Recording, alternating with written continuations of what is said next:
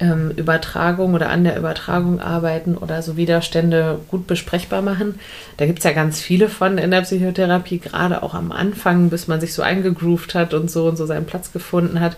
Ähm, aber es ist ja auch so, dass eigentlich das Spannende daran ist, wenn man, wenn man sich in der Psychotherapie für sie entscheidet und da so ganz klar ist, dann ist das für einige überhaupt gar kein Thema. Und für einige ist das so, ja klar, passt zu mir. Und für andere ist, ähm, dass sie ein, ein, Grund zu gehen. Äh, und ne, wenn man das dann nicht besprechen kann, ähm, dann ist eigentlich ein ganz wichtiger Punkt in der Psychotherapie verloren.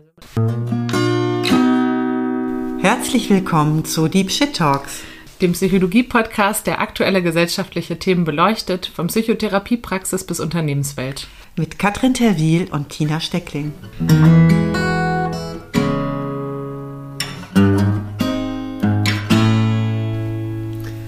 Hallo Tina. Hallo Katrin.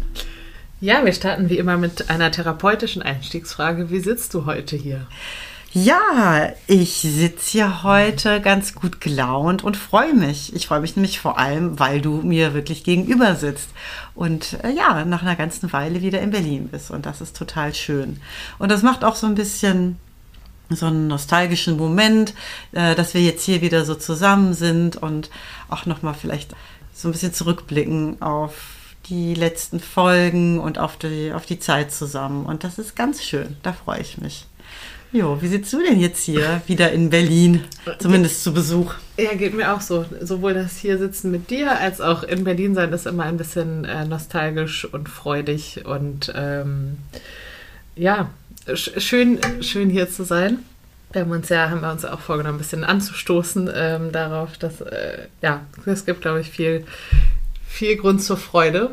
Ähm, so, also weil ich, warum sage ich das? Weil ich wurde gerade von einer Freundin gefragt, ja, wie, du bist jetzt gerade in Berlin angekommen, das Erste, was du machst, ist arbeiten.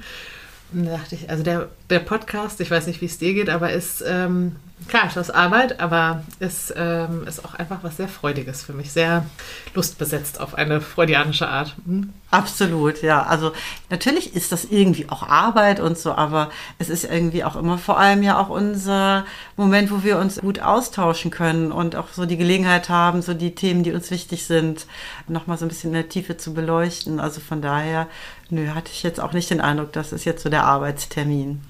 Genau. Ja, und eigentlich ist das ja auch entstanden daraus, dass wir äh, privat gequatscht haben und immer dachten, das ist doch eigentlich interessant thematisch, ne? Also gar nicht aus der Arbeitsidee heraus. Und weil wir uns so viele ja, Themen bewegt haben und wir dann immer so, äh, so tief eingestiegen sind. Ähm, was ist denn das Thema, das wir heute stief, tief, äh, stief, stief einsteigen wollen? tief einsteigen wollen. Stiefmütterlich behandeln wollen. Nein, hoffentlich nicht. Tief einsteigen wollen. Ja, genau. Also ein weiterer Grund zur Freude. Und zwar auch ein Projekt, was aus ja eigentlich ähnlich entstanden ist, aus dem aus dem Wunsch, sich auszutauschen, aus dem Bedürfnis, ähm, sich mit Themen auseinanderzusetzen. Und zwar ähm, ist mein Schrägstrich unser Buch erschienen. Ich habe mit drei weiteren Kolleginnen zusammen äh, ein Buch im Wels Verlag veröffentlicht und ähm, das ist auch so ein bisschen mit das Thema, was wir heute behandeln, ist auch ein Thema, ähm, worüber ich ein Kapitel in dem Buch geschrieben habe und äh, was in dem Zusammenhang ähm, Relevanz hat, aber auch Relevanz hat in dem, wie oder den Feldern, wo wir uns immer so ähm, bewegen. Und zwar wird es heute gehen um Duzen und Siezen. Und Genau, in dem Buch, das heißt Social Media Profile in Psychotherapie, Beratung und Coaching. Und das richtet sich an äh, ja, therapeutisch Tätige oder Menschen in Mental Health nahen Berufen, die ein Profil, einen Account äh, auf Instagram oder TikTok oder Facebook oder LinkedIn oder sonst wo haben. Und ähm, wir haben so versucht, die ethischen Standards des Berufs, die ja schon äh, besonders sind, äh, dahin zu übersetzen. Und ein Punkt oder ein Thema ist einfach, dass auf Social Media wird einfach üblicherweise geduzt. Und äh, in der Psychotherapiepraxis wird üblicherweise gesiezt. Und so kommt es halt dazu ähm, Besonderheiten und vielleicht auch so kleine Herausforderungen oder zumindest zu einem Anlass, sich da äh, mit auseinanderzusetzen. Und das sicherlich gut ist, da eine klare Haltung zu entwickeln und da sicher drin zu stehen. Genau. Und das war so der Anlass. Aber zu dem Thema ähm, jetzt so ein bisschen nostalgisch beziehungsweise irgendwie freudig oder auch einen äh, Anlass zu haben, jetzt hier zusammen, ähm, ja, uns so ein bisschen so an dem zu freuen, ist das jetzt auch gerade ähm, ganz brandaktuell in meinem äh, Leben und ich bin da auch ganz aufgeregt und finde das ganz schön. Ich bin ganz äh, co-stolz. Sehr gut. Co-stolz, ein Wort, was die ähm, Eva, die im letzten Podcast zu Besuch war, letztens verwendete. Das fand ich sehr schön. Co-stolz ist super. ja. Das ist wirklich äh, ein super spannendes Thema und ja auch eins, eines der Themen, die uns bei unserer allerersten Begegnung, das hatten wir ja schon mal erzählt, Total. wie wir uns kennengelernt haben, ja. aber ähm, eigentlich war ich ja auf Raumsuche und habe überlegt, ob ich irgendwie deinen Raum untermieten kann. Und dann unterhielten wir uns und wir, das war ja auch die Zeit, wo die genau die Frage nach Sichtbarkeit war und macht man jetzt eine Homepage und ähm, wenn ja, wie und macht man Social Media und wenn ja, wie. Ähm, also es war von Anfang an ja ein Thema, was uns bewegt hat. Absolut. Und da gibt es eher, ich sag mal so, in dem traditionellen äh, psychotherapeutischen Umfeld eher so ein Nein, äh, Abstinenz Richtung weiße Wand, am besten so wenig wie möglich sichtbar werden. Ähm, und das ist einfach, ähm, geht das so ein bisschen so an dem, ja, am aktuellen Zeitgeschehen so ein bisschen vorbei und auch an den Anforderungen, weil zum Beispiel, ähm, wenn man in einer Privatpraxis tätig ist, äh, ist es einfach auch eine Notwendigkeit, irgendeine Art von Marketing zu betreiben. Und dann ist man einfach besser beraten, wenn man sich darüber Gedanken macht, wie kann man da ähm, sicher und gut und mit einem guten Bauchgefühl drin stehen, als einfach ja, also es ist einfach nicht hilfreich, einfach zu sagen Nein. Und genauso ist es eigentlich ganz ähnlich beim ähm, Siezen und Duzen. Ich denke, die Menschen, die jetzt hier so eingeschaltet haben und so ein bisschen auch im äh, psychiatrisch, psychotherapeutisch, psychosozialen Kontext sind, werden das auch vielleicht eher so die ähm, den Gedanken haben, aber natürlich eher sie, ne? also gerade wenn man da im, im, äh, im therapeutischen Bereich tätig äh, ist. Und auch das ist einfach an der Realität vorbei, weil wir einfach auch Situationen haben, wie zum Beispiel auf Social Media, aber auch wenn man ein bisschen so den Ort, wo man sich bewegt, ändert, wo das nicht mehr so selbstverständlich ist und dann ähm, so eine dogmatische Herangehensweise gar nicht so weiterhilft, sondern das eigentlich hilfreicher ist, wenn äh, es eine wirklich eine entwickelte Haltung ist, äh, mit der man gut stehen kann und das auch weiß, warum man das tut. Genau, und deswegen ist das jetzt so, das war so der Anlass und das ist so der Gedanke für die Folge heute. Und wir entwickeln uns ja im Gespräch immer in verschiedene Richtungen. Man kann das ja manchmal nicht so vorhersagen, aber was denkst du, warum ist das spannend für Nicht-PsychotherapeutInnen oder ähm, äh, heil, heil, äh, heilende Berufe, das Thema? Ich denke schon, dass das äh, auch da ganz interessant ist. Äh, also zum Beispiel auch aus der Kundin- oder Klientin-Perspektive zu reflektieren, was man selber damit verbindet und was auch da für Bedürfnisse vielleicht dahinter stecken, was vielleicht auch so, ähm, das vielleicht auch so Anlass ist, irgendwie, äh, ja, äh, was man so Übertragung nennt, ne? oder wo man sowas projiziert, an dem also ich glaube, jeder hat da irgendwie auch ein bisschen so ein Gefühl dazu oder es kommt einem irgendwie vor. Und von daher ist das sicher auch ganz interessant.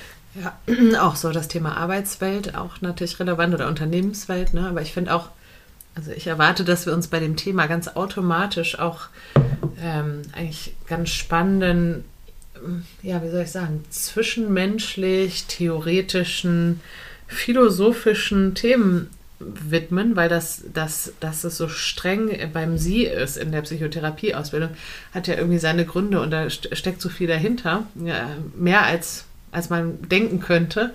Ähm, also ich freue mich drauf, weil man da, glaube ich, viel auch so Rahmen von Gesprächen und was macht eigentlich irgendwie Augenhöhe aus äh, beleuchten kann. Macht, Augenhöhe, Distanz, sich schützen. Absolut. Andere schützen da so ein bisschen hinterzublicken, was so ähm, simpel erscheint, dass das dann doch auch oft ein bisschen komplexeren Hintergrund dann so hat. Und da ja. ist das dann auch mit dem Siezen und Duzen auf jeden Fall auch einfach ein gutes Beispiel dafür, ja. ja. Und wie du es jetzt auch gerade schon sagst, da können wir ja vielleicht auch einfach mal so einsteigen. In der Psychotherapieausbildung ähm, war oder in deiner ähm, tiefen psychologisch orientierten Psychotherapieausbildung in Deutschland war es auf jeden Fall ganz klar, es wird gesiezt. Ja, das war ganz klar. Ähm, ich habe in verschiedenen Settings gearbeitet, in der Psychiatrie, ähm, in der Praxis, in der eigenen Praxis, aber auch unter Supervision während der Ausbildung und im betreuten Wohnen. Und in allen Kontexten war das sie für mich total klar. Und es wurde uns auch nicht nur als Standard beigebracht, sondern auch, dass wir ganz dringend, wenn jemand daran kratzt, das bearbeiten müssen und dass das irgendwie äh, ein ganz wichtiger Moment ist und irgendwie ein, ähm, fast schon ein Kunstfehler, wenn man dann einfach mit dem Widerstand geht und oder also den, den, dem einfach Stand gibt.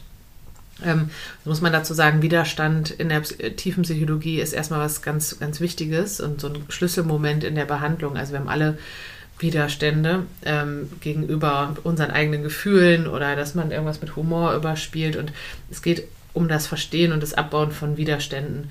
Und wenn jemand auf so einen Sie äh, sehr intensiv reagiert, dann ist das ein spannender Widerstand und dann schaut man sich den an. Also das soll jetzt nicht so klingen wie Widerstände müssen niedergerissen werden, aber äh, das, das heißt, es ist uns nicht nur beigebracht worden, so macht man das, sondern auch, wenn sie das nicht so machen, begehen sie einen Behandlungsfehler. Dann sind sie eine schlechtere Therapeutin. Dann äh, schaden sie sich und anderen und, ähm, und minimieren den Behandlungserfolg. Ja. Und äh, so bin ich ausgebildet worden und ähm, habe auch da selber so eine, so eine Reise mitmachen müssen, weil am, ähm, neben aller Neutralität, die uns beigebracht wurde, das ist auch nochmal ein spannendes Thema, was heißt eigentlich Neutralität, aber am Anfang habe ich auch ähm, wirklich mein, mein Namensschild mit, äh, nur mit dem Vornamen, also mit, mit, dem, mit der Abkürzung des Vornamens haben wollen und fand das irgendwie auch hilfreich. Ich wollte nämlich nicht gegoogelt werden können. Ich wollte das irgendwie trennen. Ich wollte nicht, dass ähm, PatientInnen äh, mich googeln können und habe versucht, meinen Vornamen auch gar nicht irgendwo unterzubringen. Ähm, und dann, als ich dann eine Privatpraxis hatte, wie du das jetzt auch gesagt hast, dachte ich plötzlich, hm, also das, was ich so beigebracht bekommen habe, kam wie so oft im Leben sind ja Dinge aus einer privilegierten Situation äh, entstehen die oder aus einer mächtigen Situation. Das haben ja Leute beigebracht, die einen Kassensitz haben, die sich gar keine Gedanken darüber machen müssen, wie kommen denn Leute zu ihnen. So, und dann baut man so sein erst, seine erste Homepage oder überlegt, wo kann ich Werbung machen, möchte ich Werbung machen, ähm, was ist daran ethisch und irgendwann muss man sich ja dann so präsentieren und dann ist es so ein bisschen komisch, irgendwie K. Tervil hinzuschreiben.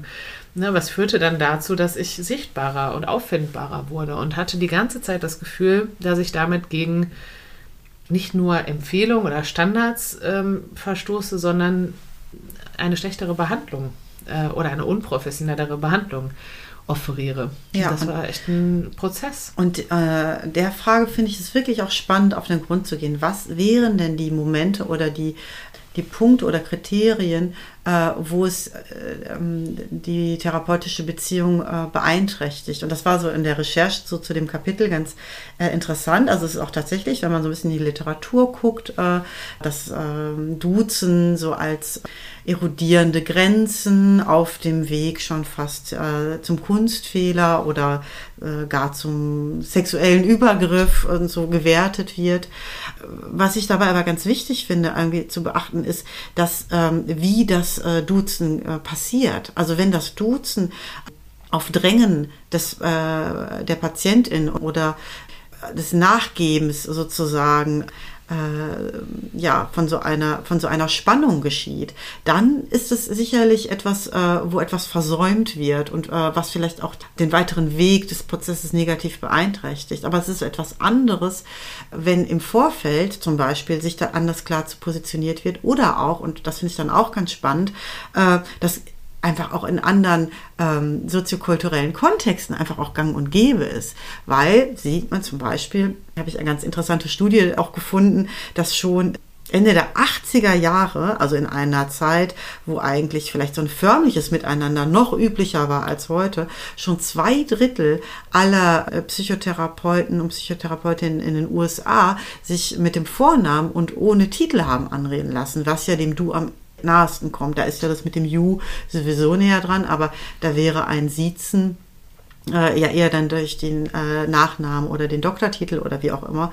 Oder auch zum Beispiel der sehr äh, berühmte ähm, Irvin Yalom, also ein ganz, äh, eigentlich so ein der bekannte Psychotherapeut aus den Staaten, äh, dafür bekannt war, sich damit vorzustellen, ich bin der Earth. Und die Methodik ist ja die gleiche. Also von daher kann man nicht sagen, äh, dass sie ist ähm, ein wesentlicher Bestandteil einer qualitativ hochwertigen tiefenpsychologischen Behandlung, sondern es geht eher darum, was ist äh, so ein bisschen die Norm, was wird auch, äh, was entspricht auch ein bisschen eher der Erwartung, auch der Erwartung des Patienten, der Patientin und äh, wie käme die Veränderung zustande. Und äh, ne, äh, sage ich äh, oder biete ich das Du an oder wird mir das mehr so abgerungen? Weil ich und ich kann dann die Grenze nicht halten. Und das ist natürlich dann tatsächlich auch problematisch. Aber das ist auf jeden Fall ein großer Unterschied. Ähm, wie handhabst du es denn? Das ist ganz interessant. Ähm, äh, ich finde das vor allem spannend auch zu gucken, wie hat, wie hat das in meiner beruflichen Karriere angefangen.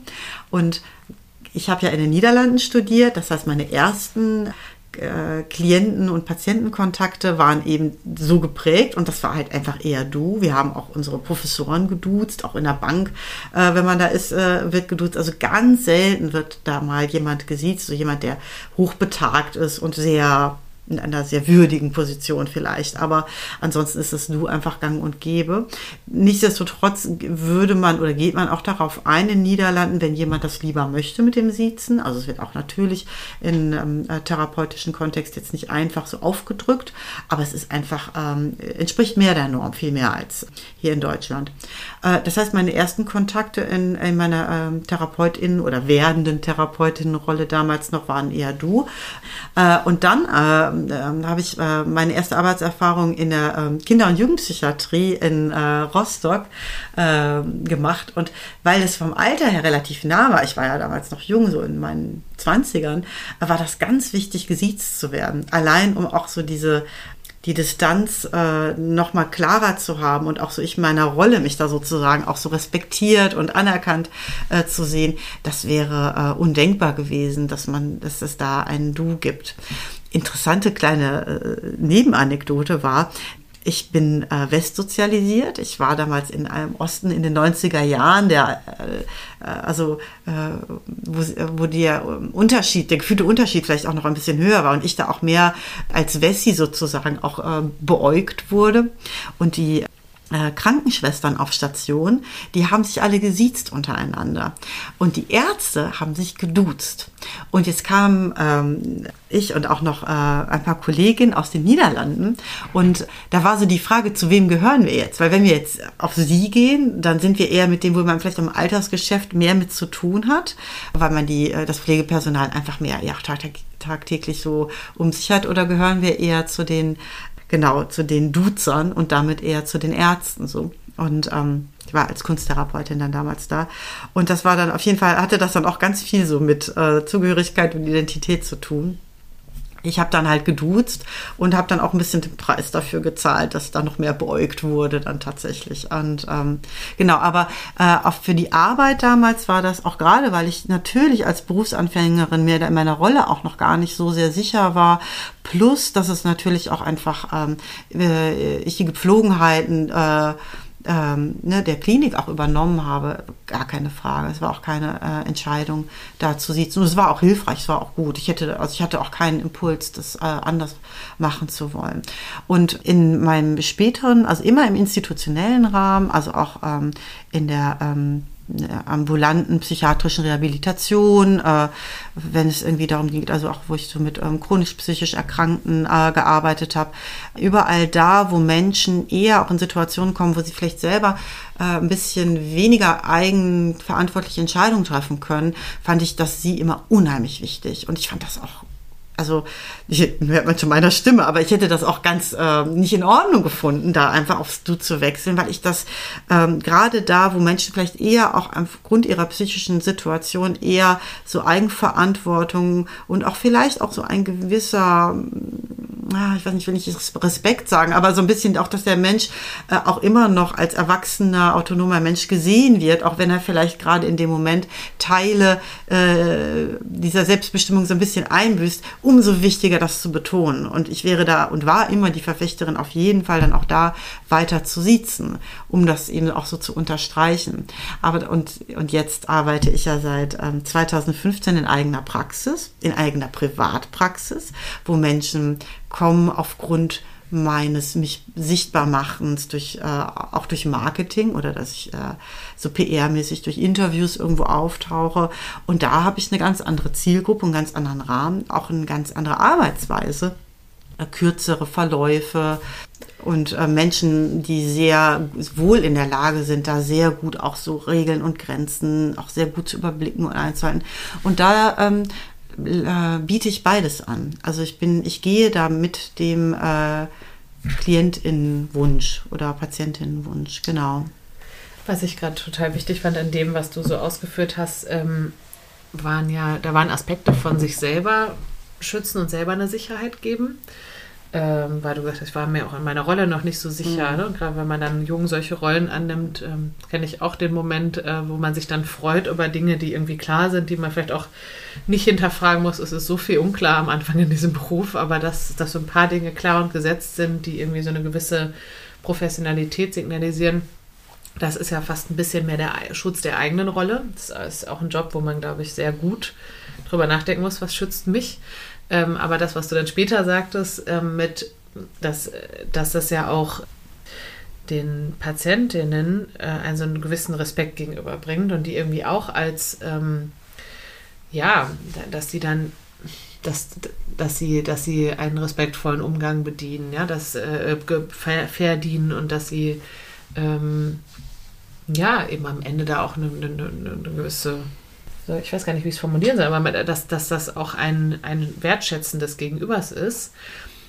Und das Spannende ist, es wird ja manchmal anders ausgelegt. Es gibt ja Menschen, die stellen das gar nicht in Frage, Menschen, die finden das gut. Und dann gibt es manchmal, denen löst das mega viel negative Emotionen ja. aus, mhm. wenn man sieht, weil da irgendwie dann das Machtthema reinkommt oder man sich so von oben herab oder. Mhm. Oder so eine Distanz, äh, so eine Distanz oder und das ist, ähm, unnahbar sein, nicht herzlich, nicht genau. erreichbar, nicht bezogen, nicht äh, genau. Genau, ja. Und dann ähm, aber eben nochmal auch jetzt gerade das, was du dann angeschnitten hast, zu überlegen, dass, hat, dass, ähm, dass das sie so ähm, Standard ist, da, das kriegt man ja nicht nur beigebracht aus Selbstschutz, sondern auch eben gerade, weil das, ne, daher kam ja auch meine Sorge mit dem, die bessere Behandlung oder ähm, der Kunstfehler. Da geht es ja dann eher um das Gegenüber, dass das fürs Gegenüber wichtig ist, diese Grenze zu halten. Also ich glaube, die beiden Aspekte gibt's, gibt es neben so Aspekten von generellen Grenzen und dem eventuellen Einreißen. Und wenn die einreißen, die dann auch zu besprechen. Deswegen fand ich das spannend, was du eben sagtest, über woher kommt denn das Duzen und aus welchem Moment heraus und wer drückt wem das rein oder ist das von Anfang an klar und dann ist es ja auch keine eingerissene Grenze, weil die Grenze Ganz war gar nicht genau. da. Ganz genau. Also wenn ich das entscheide, dass ich in dem Rahmen das so gerne anbieten kann und ich äh, so, sorry. Alles gut. Und da habe ich auch total gute Erfahrungen mit. Also ich würde sagen, dass so zwei Drittel sich fürs Du entscheiden, das auch in einer großen Selbstverständlichkeit einfach auch tun und das ähm, äh, der Professionalität äh, im Sinne von eben ne, gesunder Grenzen und Distanz und dass da nichts Privates einfach stattfindet ne, und auch nicht ähm, an, also im Rahmen, nicht am Rahmen sonst gerüttelt wird oder das könnte ja, das ist ja auch so eine Befürchtung vielleicht, dass das ein Duzen dazu verleitet, vielleicht auch andere ähm, Erfordernisse, andere Rahmenbedingungen auch in Frage zu stellen. Und das hat, äh, denke ich, aber auch so was mit meiner Klientel dann zu tun.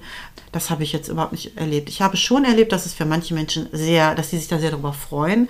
Das hat aber natürlich auch was damit zu tun, wenn man meinen ähm, äh, Auftritt sieht. Also ich bin ja, ähm, also ich duze auch auf meiner Webseite. Ich thematisiere es da auch. Also auch, dass es auch sie genauso möglich ist, aber dass ich ähm, mich auch eher für das netzübliche Du da entscheide. Und das spricht sicherlich auch die Menschen an und die kommen dann auch. Ähm, beziehungsweise bin ich ja auch bei, ähm, bei Instagram auch unterwegs und da wird ja auch äh, traditionell geduzt und mhm. ähm, von daher wird man das mit, also ne, die Menschen, die sehr, sich mehr in einem ähm, förmlicheren in einer förmlicheren Ansprache mehr zu Hause fühlen würden oder sich da ne, das mehr genießen würden, Genau, die suchen sich das vielleicht auch. Wobei ich auch Leute habe äh, oder KlientInnen habe, die ich sieze und das ist auch natürlich und auch, das ist auch nicht schlechter. Also das, äh, da ist auch nicht, für mich jetzt nicht ähm, weniger herzliches Engagement oder Zogenheit. Genau. Ja, das stimmt. Das muss ich auch sagen. Also ich hatte immer den Eindruck, das tut, wenn man intensiv zusammenarbeitet, der Sache keinen ähm, kein Abbruch. Das ist dann einfach wie eine Vokabel, die man irgendwie, wie der Vorname, den man lernt. Ähm, was sind denn Momente, in denen du, obwohl vielleicht jemand auf das, das du möchte, dass mhm. sie für besser halten würdest. Gab es da schon mal Fälle? Denkst du an bestimmte Störungen oder ja, also, also, Störung ist auch immer so ein pathologisches ja, Wort, aber mh. Diagnosen oder Beschwerdebilder oder Typen von Menschen, ja. wo du denkst, ah, das wäre mir dann nicht so recht oder entweder mir persönlich oder ich würde es auch nicht empfehlen. Also ich glaube, dass es, äh, ob die Arbeitsbeziehung dadurch ähm, beeinträchtigt wird, liegt, glaube ich, eher daran, wie sicher man mal selber steht. Also also wenn das Du zum Beispiel bei einem Menschen, der vielleicht eh äh, dazu neigt, ne, ist ja auch immer ein Schutzmechanismus, ne? Will, also ich würde das jetzt auch nicht ver verurteilen wollen, aber zum Beispiel äh, an so Grenzen zu rütteln und da auch eher in Konflikt zu gehen und das würde das sozusagen noch ein bisschen weiter ähm, dazu einladen, dann ähm, hängt es ja ein bisschen davon ab, wie gut ich damit umgehen kann. Und mhm. äh, ich würde sagen, aber das hat auch was damit zu tun, dass ich auch schon 20 Jahre im Beruf bin, dass ich das, glaube ich, gut nehmen kann. So. Aber ansonsten ist es, ähm, und da können wir vielleicht auch gleich nochmal so ein bisschen äh, hören, was so Kolleginnen dazu sagen, kann es auch einfach äh, unterstützen. Und ich denke, Genau, also Menschen, die vielleicht schlechter ähm, oder denen es schwerer fällt, äh, das so gut abschätzen zu können und auch dann auch gut einhalten zu können, wenn ähm, dann diese besonderen Rahmenbedingungen, die ein, ähm, ja, ein therapeutisches Setting so braucht, weil das braucht gerade so klare Grenzen und gerade so äh, auch so eine Abgegrenztheit, damit man sich sozusagen den sehr privaten, sehr nahen Themen äh, so äh, widmen kann, äh, ist sozusagen als sichernder und schützender Rahmen umso, hat er zum Beispiel die klare Grenze zum Privatleben, die klare zeitliche Grenze, äh, also zeitlich begrenzt in der, an der Sitzung an sich, die Minutenzahl, aber auch, dass es nicht ähm, eine Behandlung auf ewig ist sozusagen und dass man äh, eine klare ähm, Rolle einfach auch äh, zueinander einnimmt und dann nicht, nicht die, da nicht noch irgendwas verwischt, dass man noch äh, in irgendeiner Weise auf einer anderen Ebene miteinander verquickt ist oder so. Genau. Und ähm, es gibt Menschen, die das als Ablehnung erleben oder die das einfach gar nicht so ähm, nicht so spüren. Also dieses, äh, das erst ein bisschen auch entwickeln müssen sozusagen. Und äh, da kann das dann mit dem Sieben also einfach helfen ich habe gerade gedacht, was Spannendes, aber das können wir uns ja nachher auch für, für später nochmal aufheben, wäre mal so ein paar Beispiele zu nennen von diesen Grenzen und Rahmenbedingungen und dem Einreißen derer, was wir so ja. erlebt haben. Ich weiß gar nicht, ob man sich das so vorstellen kann, was für eine, was in einer Psychotherapie, also wenn man jetzt nicht selber aus dem Beruf kommt oder ja. ganz erfahren ist, was heißt denn Grenze und was wäre ein Einreißen und warum ist das schlimm? Weil ich, mir sind mhm. gerade so viele Beispiele eingefallen. Ähm, aber wir können auch erst noch mal reinhören in die in die O-Töne, die wir uns, ja, die, die aus der Community kamen und nochmal anhand dessen schauen, was, äh, was wären denn so Grenzen oder was heißt das denn dann, Professionalität und Rahmen, weil das, das taucht natürlich in all den O-Tönen auf. Ne? Wir haben aus ähm, ja, ganz äh, verschiedenen Bereichen KollegInnen ähm, und auch mit Unterschied, die, ja, die auch darin unterschiedlich vorgehen. Das ist ganz spannend. Dann fangen wir doch vielleicht mal mit der Anne an. Ja, mein Name ist Anne. Ich habe lange Zeit mit ähm, wohnungslosen Menschen und mit Menschen mit Suchterkrankungen und mit psychischen Erkrankungen äh, gearbeitet, ähm, war da als Sozialpädagogin tätig und ähm, ich habe in meinen sieben Jahren Berufserfahrung meine Klienten und Klientinnen immer gesiezt ähm, das war tatsächlich, also es wurde auch so vorgegeben in den ähm, Wohneinrichtungen, wo ich gearbeitet habe. Zuletzt im ambulant betreuten Wohnen konnten wir das selbst entscheiden. Aber auch da bin ich dabei geblieben, weil ich da vorher gute Erfahrungen mitgemacht habe und sich das für mich richtig und gut angefühlt äh, hat, beim Sie zu bleiben. Es ist ja auch in, in dieser Tätigkeit ähm, sowieso immer wichtig, das Nähe-Distanz-Verhältnis zu wahren und äh, ja, als ich dann auch die Klienten und Klientinnen in den Wohnungen äh, besucht habe und ähm, auch ja, sehr viel natürlich von, von deren Privatsphäre mitbekommen habe, war es mir dann umso wichtiger, ähm, dann durch das Siezen nochmal ein bisschen mehr Distanz reinzubringen. Und das würde ich gerne in Zukunft auch weiterhin so handhaben wollen. Wenn ich mir jetzt vorstelle, dass ich da ähm, ja, die Klienten und Klientinnen duze, das würde sich einfach irgendwie nicht richtig anfühlen für mich. Anders ist es im Kollegenkreis ähm, und mit den Vorgesetzten. Und da habe ich es immer sehr gerne gemocht, alle zu duzen und fand es auch immer schön, wenn die TeamleiterInnen ähm, mir dann auch das Du vorgeschlagen haben.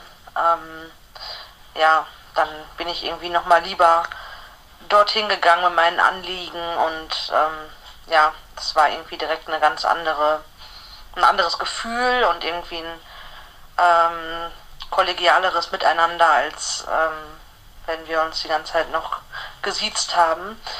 Ähm, anders ist es, das kenne ich aber auch nicht anders bisher, ähm, wenn äh, die Geschäftsführer mit mir gesprochen haben. Da sind wir mal beim Sie geblieben.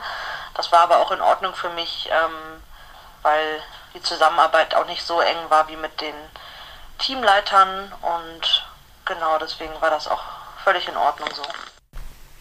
Ja, ich finde es total auch so, so einen wichtigen Bezug. Also, dass es, äh, dass da, finde ich, wie sie es so beschreibt, auch nochmal so klar wird, dass es dass das Wichtige ist zu gucken, wo und mit wem tue ich da welchen Dienst sozusagen äh, in meiner Wahl und ähm, dass das dann ja Vorteile und oder na, beides hat Vorteile und Nachteile.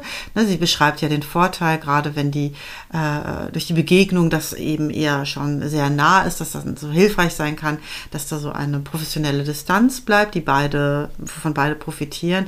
Und gleichzeitig beschreibt sie auch so die Vorteile des Duzens, dass es eben nahbarer wirkt, zugänglicher wirkt und so weiter. Und äh, sie das auch selber so als angenehm empfunden hat. Und ähm, beides hat gleichermaßen Gültigkeit. Ne? Also es ist nicht äh, das eine wahr und das andere ist nicht wahr oder so. Und äh, von daher, das finde ich ganz schön, dass es auch so in diesem äh, anderen Bereich dann da nochmal so, noch so deutlich wird. Ja, ich muss sagen, was ich eigentlich am schwierigsten finde, ist, wenn es ähm, wenn es in einer Gruppe und Unternehmen sind ja in dem Sinne Gruppen unterschiedlich gehandhabt wird, weil das ähm, ist ja selten dann ein Konsens irgendwie, ne? Wollen auf der, auf der Arbeit, sondern das hat dann viel mit Macht zu tun. Also wer, ne, dass das besonders hohe Tiere immer gesiezt werden oder, ähm, oder ne, Menschen, die schon lange da sind, dass du angeboten bekommen haben. Äh, und ich muss sagen, dass das schätze ich im Arbeitskontext nicht so, wenn da so große Unterschiede gemacht werden. Mhm. Also da fände ich schöner, wenn eine Firma klar sagt, bei uns ist das du ähm, als wenn da so Unterschiede gemacht werden, als die neue sich da irgendwie immer äh, immer rumeiern zu müssen. ähm, ja, wie sind wir jetzt hier beim Du? Äh, ja. Aber es gibt ja auch viele, denen im Arbeitskontext genau das wichtig ist und die sagen, ja, es ist aber ja so, dass mir der Jürgen näher ist, mit dem arbeite ich seit 20 Jahren zusammen und, ähm, und wir haben vielleicht sogar ein privates Verhältnis miteinander und deswegen tut sich den.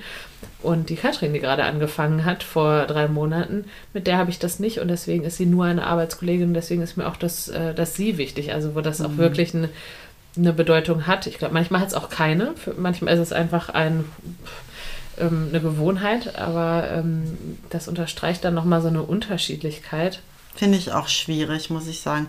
Ich kann das schon auch verstehen. Also ich kann vielleicht auch so mir Szenarien vorstellen. Keine Ahnung, wenn man jetzt in einem Unternehmen ist, äh, was sich selbstverständlich ähm, auf die Fahne schreibt, eher irgendwie jung, modern zu sein und alle duzen. Und es gibt jetzt aber auch eine Mitarbeiterin, keine Ahnung, ähm, in der Buchhaltung, die darauf besteht, gesiezt zu werden. Dann fände ich das auch völlig, also in, in so einem ähm, Zusammenhang auch völlig okay, dass man sagt, ne, dann geht man auch auf den Einzelwunsch dann ein. Aber sonst, ich finde, das müsste dann auch eher so, äh, ja, das müssten dann die Chefs und Chefinnen so ein bisschen im Auge behalten, äh, dass dann nicht so eine, ja, diese Ungleichheit, Ungleichbehandlung, die auch eher so eine ungute Grüppchenbildung oder dass Menschen eher außen vor bleiben und so weiter begünstigt. Also das ähm, würde ich dann zumindest auch nicht empfehlen, weil die neue jetzt zum Beispiel oder der neue ist ja eh schon irgendwie außen vor. Und wenn das dann nochmal so unterstrichen wird in der unterschiedlichen Ansprache, ja. das macht so schwer dann an der Stelle. Ich weiß, also ja, ich habe mich da jetzt auch nicht, ehrlich gesagt, nicht genug mit auseinandergesetzt, um das jetzt so fundiert zu beantworten. Aber jetzt zum Beispiel in einem äh, therapeutischen Setting Richtung Klienten wäre das natürlich undenkbar, äh, in einer Gruppensituation oder so die einen zu duzen oder die anderen zu siezen. Also ne, würdest du als äh, Psychotherapeutin die einen PatientInnen duzen, die anderen siezen? Nein, wahrscheinlich nicht. Ne? Also das wäre viel, weil diese Unklarheit und diese Ungleichbehandlung und was das auslöst, das äh, ne, würde so irritierend und störend und äh, als schädlicher Einfluss gewertet werden, dass man das äh, äh, dann nicht macht, würde ich jetzt mal so denken. Nee, ich, das sehe ich auch so, wobei, ähm, da haben wir auch noch mal einen O-Ton zu ähm, von der Julia gleich. Ich glaube, mhm. die erzählt ob von betreuten Wurden, dass sie da auch ähm, mal so und mal so Stimmt. gemacht hat. Und ähm, das hat aber dann natürlich auch, das ist ja auch ein bisschen wie der Unternehmenskontext. Da sind auch mhm. sehr unterschiedliche Menschen unterschiedlichen Alters, mhm. die auch unterschiedlich sozialisiert sind und, und unterschiedlich lange da sind. Unterschiedlich lange da sind und mhm. vielleicht auch unterschiedliche Erkrankungen haben und ähm, einige äh, ja auch ein ganz anderes Selbstbild von sich haben und halten sich für den Papst oder so.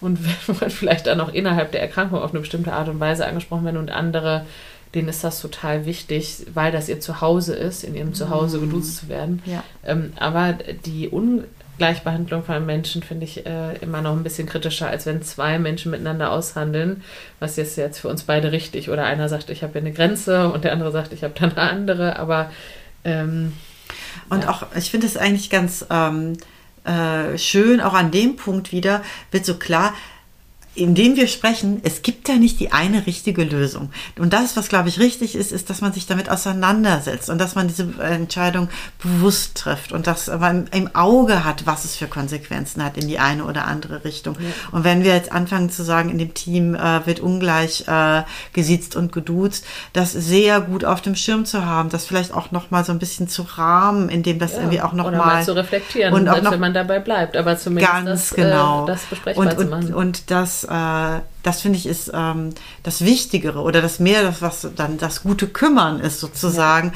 als dass es von vornherein äh, ja, Schema F4, jetzt wird am besten, wenn sie so und so lange da sind, immer geduzt und so und so lange immer gesiezt. Oder und so. da sind wir ja bei mhm. dem Thema ähm, Übertragung oder an der Übertragung arbeiten oder so Widerstände gut besprechbar machen.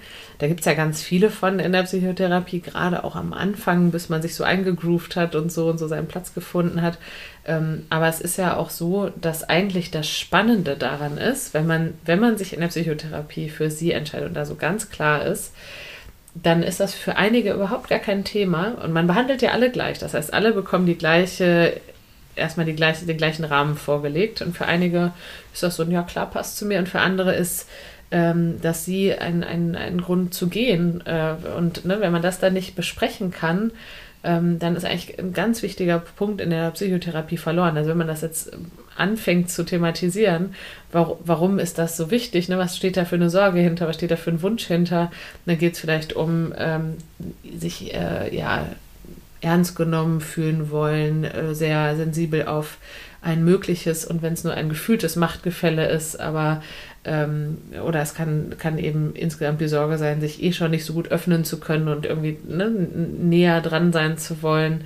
Ähm, es ist ja ein Machtgefälle. Dann, also es ja. ist ja de facto ein Machtgefälle, aber die Frage ist ja, ob es dann so eine Machtausübung gibt dann so an der Stelle. Ne? Also ob das so spüren gelassen wird oder äh, ob da so sorgfältig und sorgsam mit umgegangen wird. Und das finde ich total wichtig.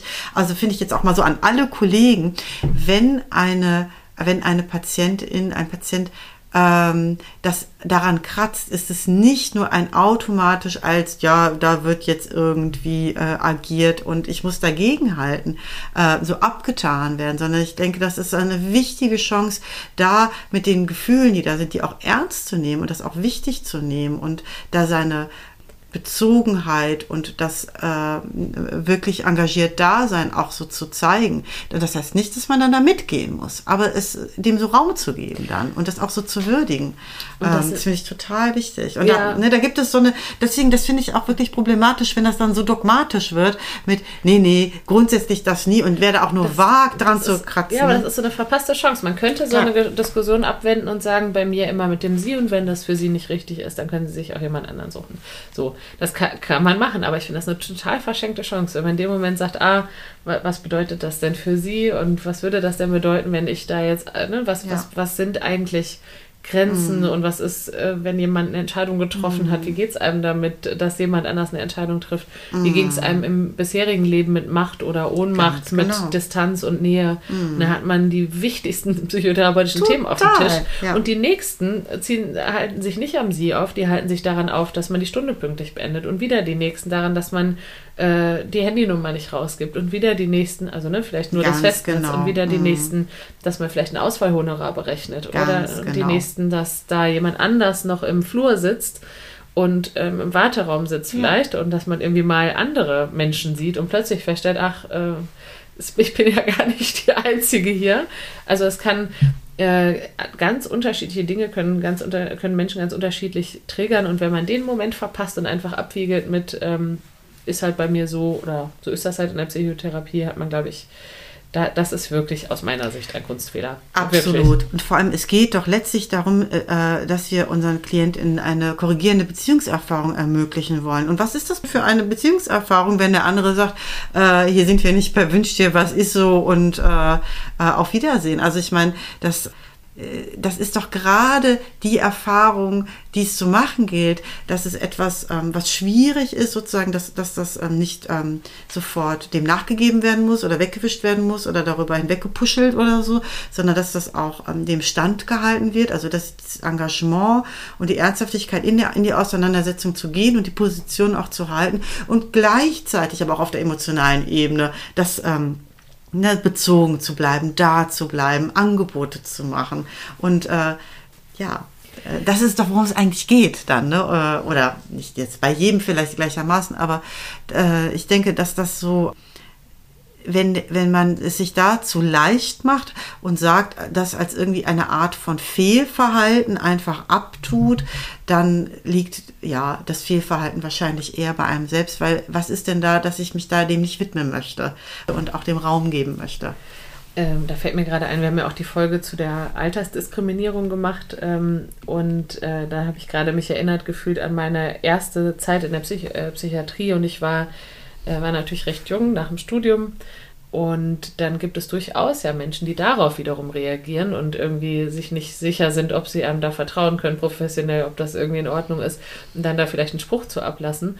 Äh, ähm, sowas wie, ich glaube, einer sagte mal, fing die Stunde an mit, ja, ich bin jetzt hier also ihr Versuchskaninchen oder was? Mhm. Ähm, und das sind auch Momente, ne? Da kann man sagen, nein oder ja, ich beginne gerade die Ausbildung. Oder man, äh, man, man, man führt darauf einen, einen, Dialog. Ne? Was heißt denn Versuchskaninchen und was ist denn die Sorge daran? Mhm. Ähm, äh, ne? Und was, was, was ist denn, was, was würde dann fehlen oder was wünscht man sich anstattdessen? Um das irgendwie dann so halten zu können, mhm. dieses Gespräch halten zu können, war dann in meiner Erfahrung immer das, was Leute dann hat bei mir bleiben lassen. Absolut. Ich habe dann immer am Ende nochmal mhm. gesagt, so, und jetzt, wo wir das so ausführlich besprochen haben, ähm, können Sie sich das vorstellen? Äh, und oft habe ich dann im Nachhinein gehört, dass das einer der wichtigsten Momente war, wo jemand mit so einer Sorge oder einer mhm. Kritik kommen konnte und wir haben uns der freundlich, analytisch genähert, ohne dass ja. es jetzt ähm, immer alles über den Haufen wirft. Aber das sind so Prüfsteine, will ich damit sagen. Total. Und, also, in die, und in die andere Richtung ist es, äh, finde ich, genauso wichtig. Also da geht es ja darum, die Grenze zu halten. Und ähm, äh, dieses Buch, was wir geschrieben haben, da geht es ja um Social Media und da passiert im Prinzip so ein bisschen das Gegenteil.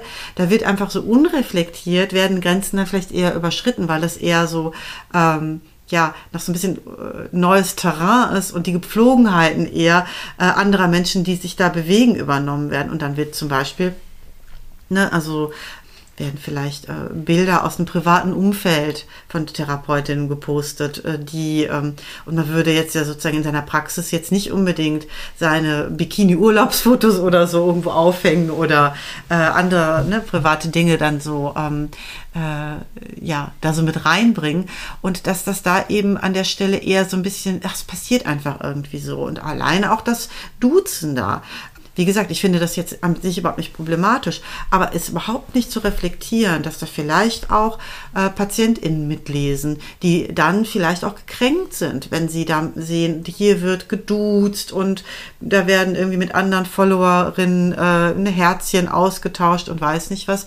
Und äh, am Montag in der Praxis ist auf einmal ne, so mit dem Klemmbrett dazwischen so viel Distanz und sie, dass das auch eine Kränkung mit sich bringen kann. Und dann finde ich das auch wichtig und verantwortlich, das auf dem Schirm zu haben und das dann vielleicht auch irgendwo ja, für sich selber klar zu haben, benenne ich das, bespreche ich das, äh, errate ich vielleicht auch meinen in mir nicht zu folgen und so weiter.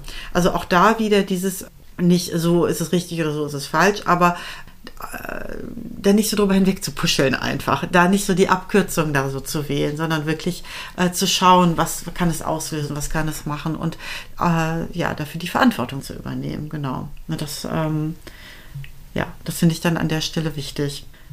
Genau, es haben auch zwei meiner Autorinnenkolleginnen einen O-Ton, ne, ihre Erfahrungen dazu ähm, uns geschickt. Und vielleicht passt das jetzt ganz gut, wenn ich den nächsten dazu einfach mal abspiele und wir uns den zusammen anhören.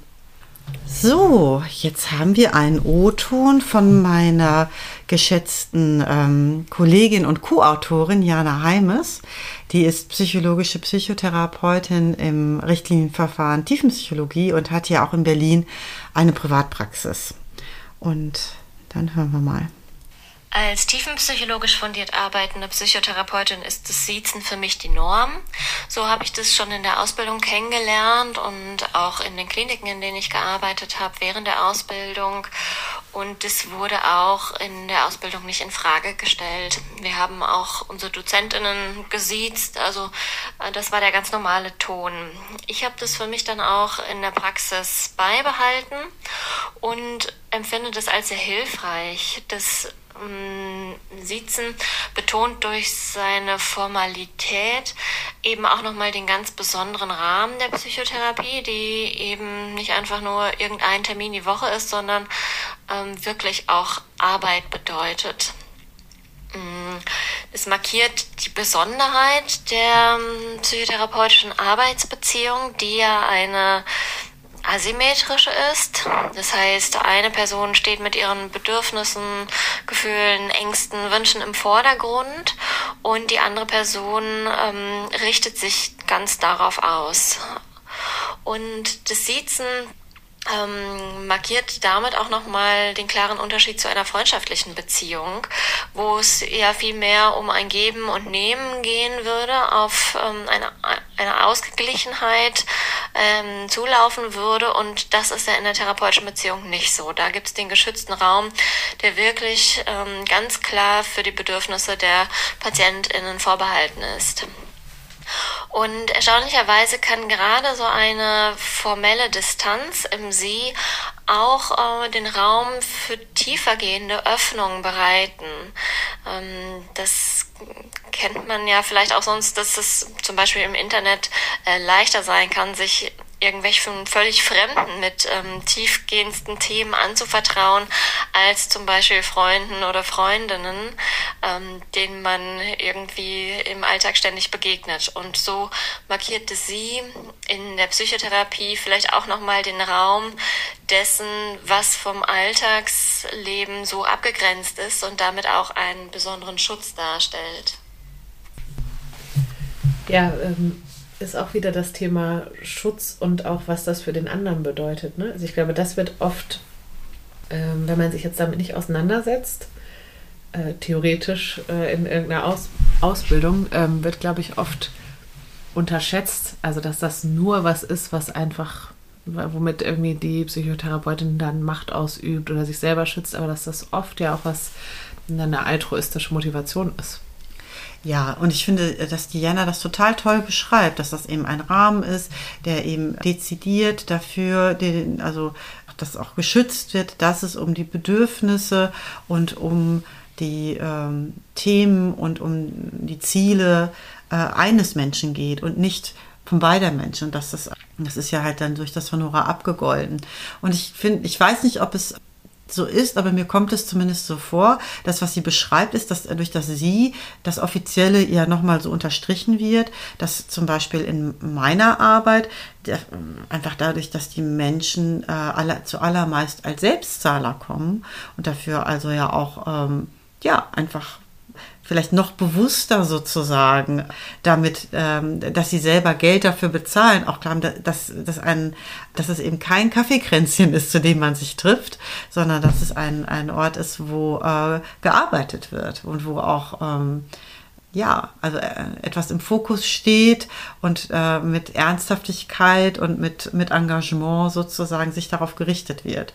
Und das vielleicht dann auch nochmal, ähm, dass vielleicht deswegen auch leichter auf, auf die Du-Ebene gegangen werden kann, weil das, äh, ja, durch das, ähm, die Freiwilligkeit und den eigenen Einsatz in, in Zeit und Geld und so weiter, äh, das eh schon äh, deutlich ist, worum es geht. Aber es ist einfach nur so ein Gedanke. Ich bin mir nicht ganz sicher, ob das ist oder ob es auch, äh, wie es jetzt wäre, wenn ähm, das im Kassensitz wäre. Ja.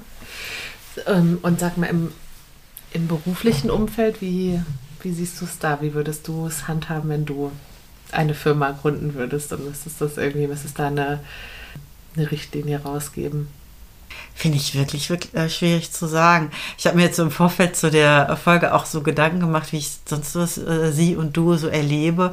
Und ähm, ich bin da, glaube ich, auch schon so ein bisschen, so ein bisschen paradox unterwegs. Also einerseits, obwohl ich jetzt ja gar nicht mehr so jung bin, ähm, finde ich das manchmal fast ein Affront, wenn ich gesiezt werde, so hier so im, im Berliner äh, Umfeld und äh, empfinde das dann auch eher als etwas, äh, was ich eher so ein bisschen, ja, älteren, schrägstrich konservativen Umfeldern zuschreibe, wo ich mich einfach nicht so zu Hause fühle, als, äh, keine Ahnung, Jugendliche eher linksorientierte, alternativ verortete oder so, das nicht so meins ist. Und gleichzeitig äh, kenne ich das aber auch, dass ich nicht äh, in manchen Situationen auch nicht einfach geduzt werden wollte. Also wo mir das dann auch plump vertraulich vorkäme und wo ich das auch durchaus gut finde, keine Ahnung, wenn ich jetzt mit irgendjemandem, der mir beim Straßenverkehrsamt irgendwie quer gebe oder so, also wenn eine, eine Beamtin oder so, da finde ich das mit dem Siezen dann vielleicht auch irgendwie an, also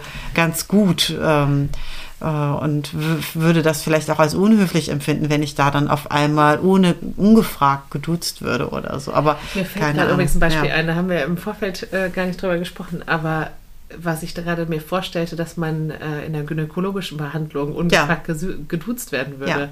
So, Katrin, dann ziehen Sie sich mal untenrum aus oder so. Also dann wär, das wäre das wäre super äh, komisch. Eine, also habe ich gerade drüber nachgedacht. Also es wäre genau wär super komisch. Aber warum ist das komisch? Weil, weil man ja ganz, also weil das über das ganze Leben lang hinweg in Deutschland klar ist, dass das mit sie funktioniert Richtig. und dann wäre das plötzlich, das wäre ja so wie, nach der Nummer gefragt werden oder ein komisches Kompliment bekommen oder so. Also es wäre wär so eine Irritation, ne? Aber, genau, und es wäre ein, ein, äh, Verstoß äh, gegen die Konvention. Und äh, also wenn die, also ja, ist es tatsächlich. Ja, ja nein, ich ne? einfach nochmal so über, die, über mein Beispiel von eben. Nee, aber, aber absolut. Und, und das ist, finde ich, ein ganz wichtiger Punkt. Was es ethisch oder unethisch macht, ist nicht, dass die, äh, du und sie an sich zum Beispiel, äh, keine Ahnung, wie auch ein bestimmter Dresscode oder so. Äh, es wäre auch unangemessen, wenn der Gynäkologe Pädagoge da irgendwie in seinen Puschen und äh, Schlabberhose oder, oder Shorts steht oder so. Also je, also äh, wenn ich jetzt irgendwie mm, ja so ein Eingriff oder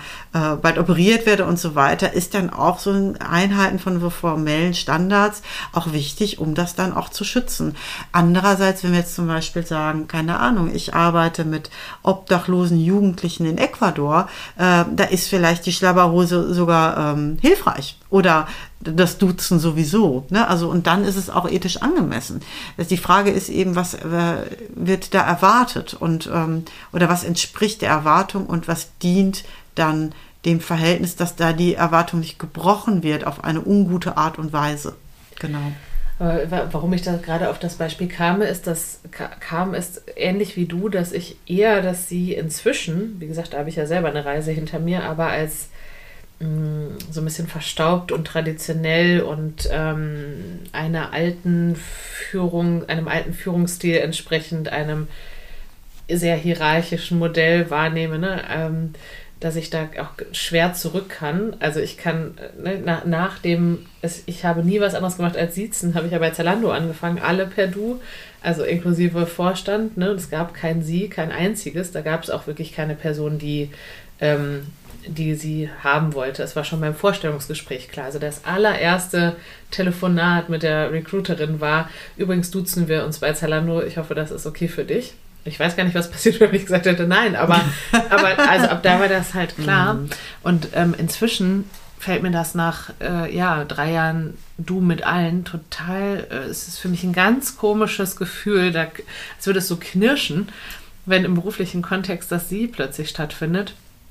Ähm, Wenn ich kurz einhaken darf, was aber interessanterweise dennoch möglich ist, man könnte jetzt ja denken, okay, Katrin ist zwar in der Unternehmenswelt, sie ist aber auch psychologische Psychotherapeutin. Was wäre denn, wenn sie jetzt zurückgeht in äh, eine Institution, wo nur gesiezt wird? Und interessanterweise, und das ist auch das, was irgendwie unser, ähm, die Arbeit am Buch und unsere Erfahrung auf Social Media zeigt, dass Menschen das durchaus trennen können. Also, dass wenn an dem einen Begegnungsort, also sei es jetzt Social Media oder eine Klinik oder eine Privatpraxis oder äh, ne, eine äh, andere berufliche Veranstaltung äh, das eine oder andere benutzt wird, dass in einem anderen Begegnungsort, an, an einem anderen Kontext auch wieder gewechselt werden kann und das äh, machbar ist. Also das ist nicht so, ähm, also Menschen können das trennen. Ja. Und können an, äh, und äh, die könnten, also zum Beispiel auch wenn, ähm, ne, wir duzen uns ja hier, wir duzen uns auch äh, wie ähm, kürzlich mit unserer Gästin und trotzdem, wenn jemand jetzt äh, zu uns käme in einem anderen beruflichen Kontext,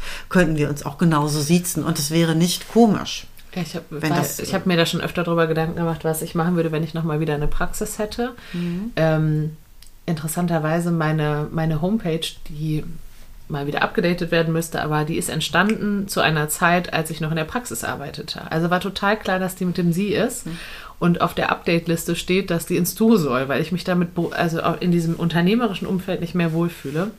Wenn ich jetzt eine Praxis hätte, ich weiß nicht genau, was ich machen würde. Ich glaube, das Thematisieren mit, mit Für und Wider und zur Wahl stellen, aber ich weiß es nicht genau. Weil ähm, war, deswegen kam ich gerade auf die Gynäkologie, weil es ist ja, glaube ich, genau deswegen in dem Fall so ein klares Beispiel, weil das so intim ist. Und Psychotherapie ist eben auch super intim. Genau so. Super intim. Und, äh, ähm, und, und auch da das Machtgefälle. Das ne? Mhm. Also ob jetzt jemand ähm, quasi, äh, weiß ich nicht, wenn du einen Unfall hast und jemand... Äh, äh, ne, muss dich anfassen, um irgendwie, um, um dir zu helfen und überschreitet dann so eine Grenze. Oder jemand hat einen psychischen Unfall sozusagen und erlebt äh, den Menschen dann vielleicht wirklich auch in so einer Hilflosigkeit oder in so einer Orientierungslosigkeit und so weiter. Das ist, äh, das, äh, das ist ein Machtgefälle und das ist eine Asymmetrie ist, in dem es Moment. ist was von vorsichtig anfassen, ne? Also, also Absolut. Also, ja. Und, und umso mehr da ganz bewusst und ganz achtsam äh, natürlich alle äh, gebotenen Grenzen auch einzuhalten. Ja. Gerade das schlimmste oder das extremste Beispiel wäre vielleicht eine Bewusstlosigkeit oder eine Narkose oder so. Dann, ne, wenn man dann komplett dem anderen, also das ist jetzt nicht ein psychotherapeutisches Beispiel, aber dann, wenn eben ein Helfender äh, einem jemanden, einem Schutzbefohlenen sozusagen dafür ein Stück, äh, ja, die, also die, ähm, Macht in der Situation hat und die Führung in der Situation übernimmt und Handlungen vornimmt. Und äh, jemand, der zum Beispiel, keine Ahnung, in einer ähm, akuten Psychose ist oder der ähm, gerade so dissoziiert oder der gerade ähm, völlig äh, handlungsunfähig in einer tiefen Depression ist und so weiter. Das ist nicht so, also ist nicht so unendlich weit davon weg. Deswegen sind die ethischen Grenzen da so wichtig. Ja, und vielleicht ist es genau das, was ich dann im Beruflichen anders finde, weil ja, da gibt es auch ein Machtgefälle und ähm, das finde ich, muss man aber nicht unbedingt nochmal extra unterstreichen. Das wissen, glaube ich, dann alle, mhm. dass da jemand über meine Beförderung entscheidet oder da über meinen Arbeitsvertrag oder meine Probezeit.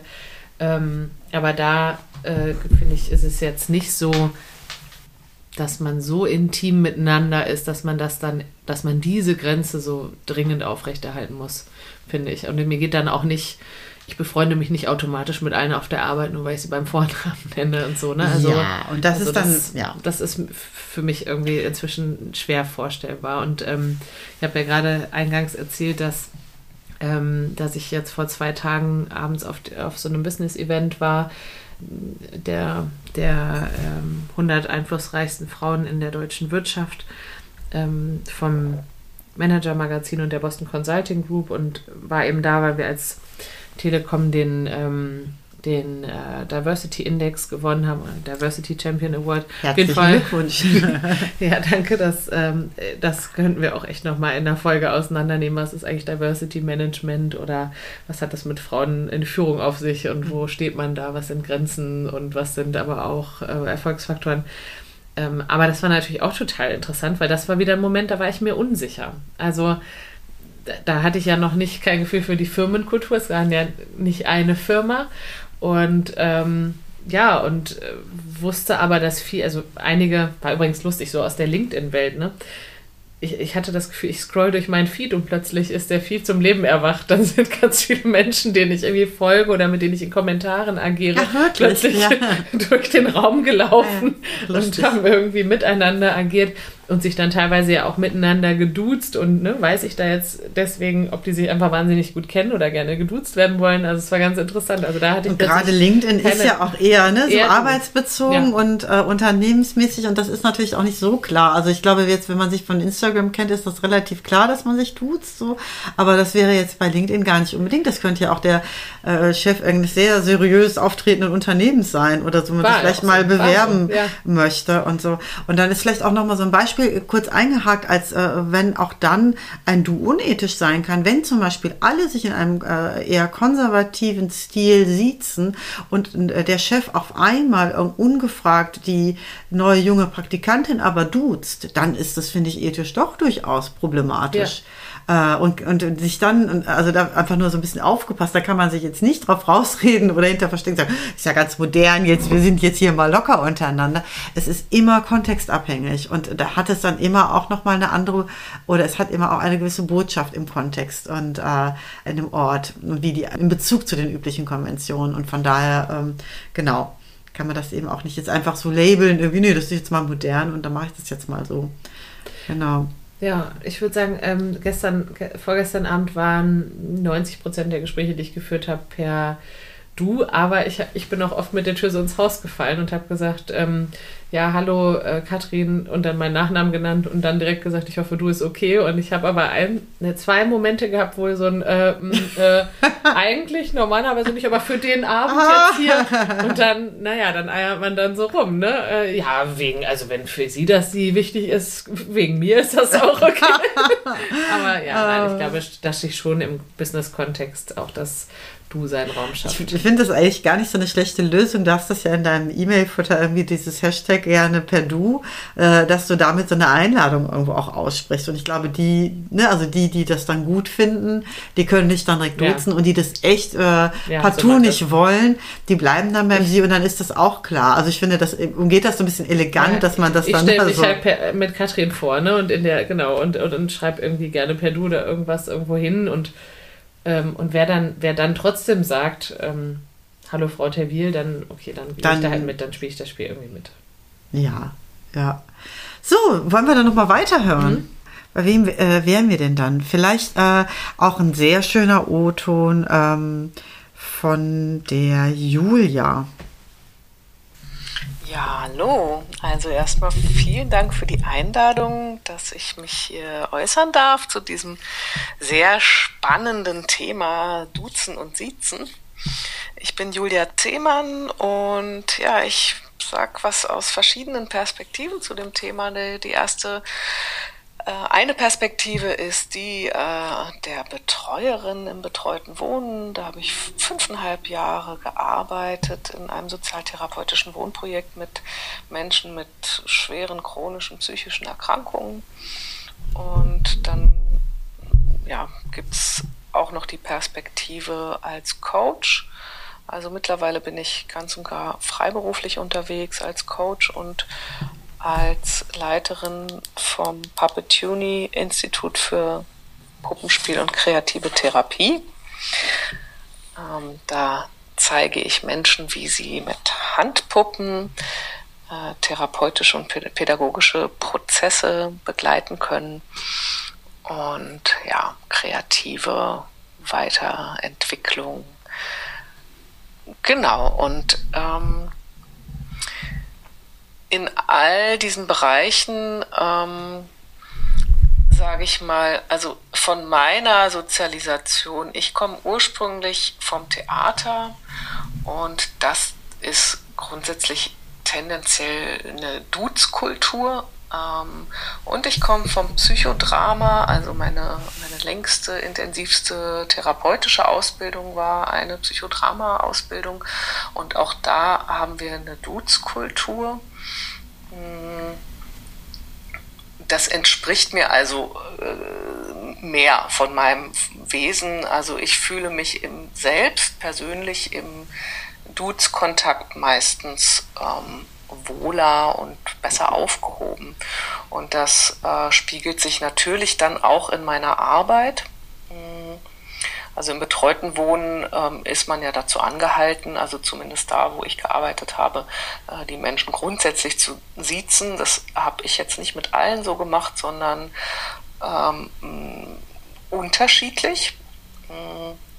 Das hat natürlich Vor- und Nachteile. Also äh, der Nachteil ist, ähm, dass Menschen sich eben nicht gleich behandelt fühlen, dann wahrscheinlich, wenn man als Betreuer den einen sieht und den anderen duzt. Andererseits habe ich es aber so als ähm, am authentischsten und als am passendsten empfunden und mich deswegen entschieden, eben mit dem Sitzen bei manchen Ausnahmen zu machen und äh, mich auf ein Du einzulassen, ähm, weil ich das Gefühl hatte, dass es in diesen Fällen eben für die Arbeit dienlich war. Ähm, als Coach biete ich von Anfang an das Du an. Also ich kommuniziere das auch klar in dem, wie ich, äh, was ich anbiete, ähm, dass es ein, ein Coaching per Du sein wird. Da ist meine Erfahrung, dass das sehr, ähm, dass natürlich die Menschen, die das auch mögen, dann zu mir kommen und nicht Menschen, die das nicht wollen würden. Ähm, und ich habe da häufig das Feedback bekommen, dass es ähm, eben als besonders positiv empfunden wird, dass ich ähm, sehr als Mensch greifbar bin, dass ich mich sehr auch spürbar mache und ähm, äh, relativ transparent. Mm, genauso auch, wenn ich unterrichte, wenn ich Puppenspiel unterrichte, ähm, dann äh, biete ich den Gruppen grundsätzlich das Du an und auf meiner Webseite duze ich die Menschen, in meinem Newsletter duze ich die Menschen. Und ähm, das, das passt einfach zu der Arbeit gut, die ich da mache. Ja, also ähm, man kommt sich da sehr nah und ähm, ich kann mir, also Puppenspiel zu unterrichten per sie kann ich mir ehrlich gesagt gar nicht so richtig vorstellen. Ähm, wo es manchmal noch ein sie gibt, ist, wenn ich ähm, in-house unterrichte in Pflegeeinrichtungen, wobei auch da duzen sich die Teams ja untereinander. Und deswegen biete ich immer, wenn ich komme, auch das Du an. Und es wird eigentlich immer, ja genau, ich habe noch nie erlebt, dass ein Team gesagt hätte, nein, wir wollen das gerne per Sie machen, jetzt hier die Fortbildung, äh, sondern die sind eigentlich, äh, die Menschen sind da eigentlich ähm, sofort damit einverstanden und ähm, ich habe den Eindruck, dass ich mich damit eben mehr auf Augenhöhe begebe. Also insbesondere, ähm, wenn ich unterrichte, dass ich mich damit mehr auf Augenhöhe begebe. Und das ist für mich total wichtig, weil ich zwar natürlich eine Expertise habe in dem, was ich, ähm, was ich da mache, aber trotzdem ja, es ist mir persönlich sehr wichtig, dass ich die Leute immer zum, auf die Augenhöhe einlade, zum, zum Selbst äh, überprüfen, ähm, selbst mitbestimmen, was sie machen wollen, was sie nicht machen wollen. Ähm, ich lade die Leute auch dazu ein, Nein zu sagen zu bestimmten Übungen zum Beispiel oder sich zu melden, wenn sie irgendetwas als für sich nicht passend empfinden und so. Und ähm, ich finde das sehr hilfreich, weil es geht ganz viel um Potenzialentfaltung und um Kreativität und um Lösen von allem, was der Kreativität im Wege stehen kann. Und da ist einfach eine, eine lockere, herzliche, warme Atmosphäre total hilfreich in meiner Erfahrung. Ja, das ist auch wieder so ein richtig toller O-Ton. Ich bin ganz begeistert von unseren Beiträgen, die wir jetzt bekommen haben dazu und äh, diese Art, wie ähm, ja, wie Julia sich da jetzt auch so mit auseinandersetzt und das so beschreibt. Also ich kann das total gut nachvollziehen. Ich finde es auch ganz interessant, dass sie sagt, aha, ähm, in dem äh, also mit dem therapeutischen Hintergrund ist, gibt es eher eine, eine Dudes-Kultur. Ich hatte auch den Eindruck, dass bei den Gestalttherapeuten, dass äh, auch im therapeutischen Kontext, dass du sehr viel äh, gewöhnlicher oder normaler ist, als jetzt zum Beispiel ähm, ne, bei den tiefen Psychologen. Ich weiß gar nicht, wie das so äh, mein Supervisor sagt. Also mit ich, ich sieze mich mit meinem gruppentherapeutischen äh, Supervisor, das tun wir, aber mein anderer Supervisor, also mein normaler Einzelsupervisor, da sieht also ja, der kommt noch so aus dem früheren Arbeitskontext, ich weiß auch nicht. Und das war, war immer sie. Es ist beides gut irgendwie. Aber da habe ich auch gedacht, der eine ist ähm, VTler, der eher auch einen systemischen Einschlag hat und der äh, bei der Gruppe ist eben äh, ein VTler mit einem schematherapeutischen Einschlag, ob das jetzt damit Und der mit der Gruppe ist per Du? Ja, genau. Also unter uns Supervisanten mhm. sozusagen und wir da untereinander. Genau. Und ich habe ja auch häufiger ähm, bei dem Eckhard Rödiger Fortbildung oder ne, da habe ich ja so die habe ich jetzt zum Beispiel auch die äh, schematherapeutische Paartherapie äh, Fortbildung gemacht und ähm, der macht auch beides, glaube ich. Also wir duzen uns. Ich glaube, das war in einem Kontext auch von einer Fortbildung dann mal in Frankfurt oder bei Frankfurt und ähm, genau. Also es wird auf jeden Fall auch anscheinend dann gemischt äh, angeboten. So. Sollen wir nochmal weiterschauen? Also nochmal ein bisschen weiterhören? Okay, mhm. dann. Ah, zu dem Thema Grenzen vielleicht noch ein Wort. Also ähm, Grenzen und professionelle Haltung kommuniziere ich nicht über ein Sie, sondern ja genau, wie gesagt, über Haltung. Also wenn mir meine Haltung als äh, meine professionelle Haltung klar ist und ich die auch klar und deutlich kommuniziere, dann brauche ich kein Sie dafür, äh, eine Grenze klar zu machen. Also die, ich denke, dass die Grenzen sowohl, also in Bereichen, wo gesiezt wird, auch absolut ähm, schwammig sein können und wiederum in Bereichen, wo geduzt wird, auch sehr, sehr klar sein können, weil es nämlich direkt mit dem Siezen oder Duzen meines Erachtens gar nicht so viel zu tun hat. Ich habe dich jetzt äh, so nicken gesehen, äh, als sie das gesagt hat, äh, ähm, ja, dass sich Grenzen nicht nur über ein Sie kommunizieren, sondern äh, über andere Sachen. Ja, sah so aus, als äh, könntest du dir auch was drunter vorstellen. Ja, also ähm, mir fallen direkt bei, beim Thema Grenzen so verschiedenste psychotherapeutische Situationen ein, die ähm, glaube ich, auch wirklich, wenn man nicht in dem Beruf arbeitet, einem gar nicht so klar sind, dass man all das ausloten muss. Aber äh, Kleinigkeiten können schon, ähm, also vermeintliche Kleinigkeiten können total viel Relevanz haben im psychotherapeutischen Kontext. Also ähm, ich habe zum Beispiel in meiner eigenen Lehrtherapie damals, war es mir total wichtig, irgendwann mir zu wünschen, dass ich die Uhr nicht sehe. Also weil ich irgendwie wollte, dass das Halten, also das ich gemerkt habe, ich mache mir da zu viel Gedanken, aber ich wollte irgendwie eine gute Patientin sein, weil ich ja selber Therapeutin war, also weil ich die andere Rolle kannte und dachte, das ist irgendwie auch nicht unanstrengend, wenn ne, in Minute 50 noch was Wichtiges kommt. Und es kommt ja oft in Minute 50 noch was Wichtiges, wie bei uns hier. ja, genau, bei uns kommt in Minute Und bei uns sagt auch uns, immer gerne irgendwie, ja, ja. Bei uns macht dann keiner den Sack zu, weil wir, weil wir eben, ne, weil eben den Rahmen ja in dem Fall jetzt keiner halten muss. Ähm, aber dass ich die Uhr nicht sehe, sondern einfach nach meinem Gefühl gehen kann, war für mich total wichtig. Aber äh, so andere Rahmenmomente, neben irgendwie über mein Alter sprechen, war ähm, äh, oder Ausfallnora, sowas hatte ich ja gerade schon erwähnt, waren, dass, dass mir öfter mal ähm, ähm, Essen mitgebracht wurde aus der Kantine. Eine Patientin, die auch eher so Themen hatte mit mhm. Grenzen und ich, du äh, Grenzen, aber die brachte öfter mal von dort, wo sie arbeitete, so, so, so einen Rest vom Auflauf mit oder so. Oder vier Brötchen, vier Schrippen. Und überreichte mir die so ganz fürsorglich. Und das fand ich, äh, das war, das, das war mir irgendwie alles zu nah. Also ich brauche das, das, das hat ja, ganz natürlich. Das hat äh, natürlich auch ein bisschen die ne? Rollen verwischt, ja. ne? Und auch so ein bisschen umgekehrt. Ich muss gerade dran denken. Ich hatte in meiner ersten äh, Anstellung in äh, Rotterdam in der Tagesklinik eine äh, also Kunsttherapiegruppe von äh, Menschen mit, äh, also von Frauen mit Borderline-Störung.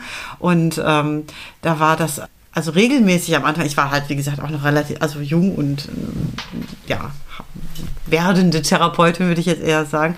Und ähm, es war in dieser Gruppe immer super schwierig, äh, die Zeit einzuhalten.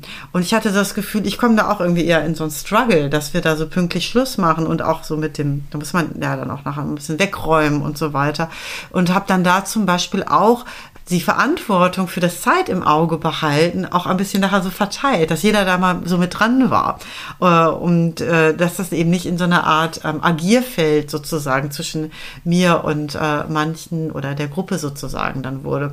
Und da gab es zum Beispiel auch, finde ich, auch so ein Beispiel für so eine Grenze, die sich, die vielleicht eine vermeintlich kleine Geste ist, aber eigentlich äh, äh, doch viel mehr Bedeutung hat. Das eine, der pa Patientin ähm, hat äh, sich auf einmal stand hinter mir und hat mir so mein, mein Schild, was mir hinten aus dem T-Shirt raushing, ne, das Schildchen reingesteckt. Und das war, also da habe ich, glaube ich, ein äh, was, was du gerade empfunden hast, aber dann auch noch mal zehnmal stärker gehabt, dass diese mütterlich fürsorgliche oder freundschaftlich private Geste äh, in dem Moment meine äh, professionelle Rolle total untergraben hat irgendwie. Und ähm, das ist äh, ja, wie du sagst, vielleicht irgendwie Menschen, die in dem Beruf oder ne, die da nicht so nah an diesem Beruf sind, äh, können sich das vielleicht gar nicht so vorstellen, aber ähm, wahrscheinlich äh, ähm, es war auf jeden Fall auch eine Chance da, ähm, das aufzugreifen und das klar zu, äh, zu ähm, also das so zu klären und genau das, was ich vorhin auch beschrieben habe, freundlich und bezogen zu bleiben und trotzdem auch klar und nicht darüber hinweg zu puscheln.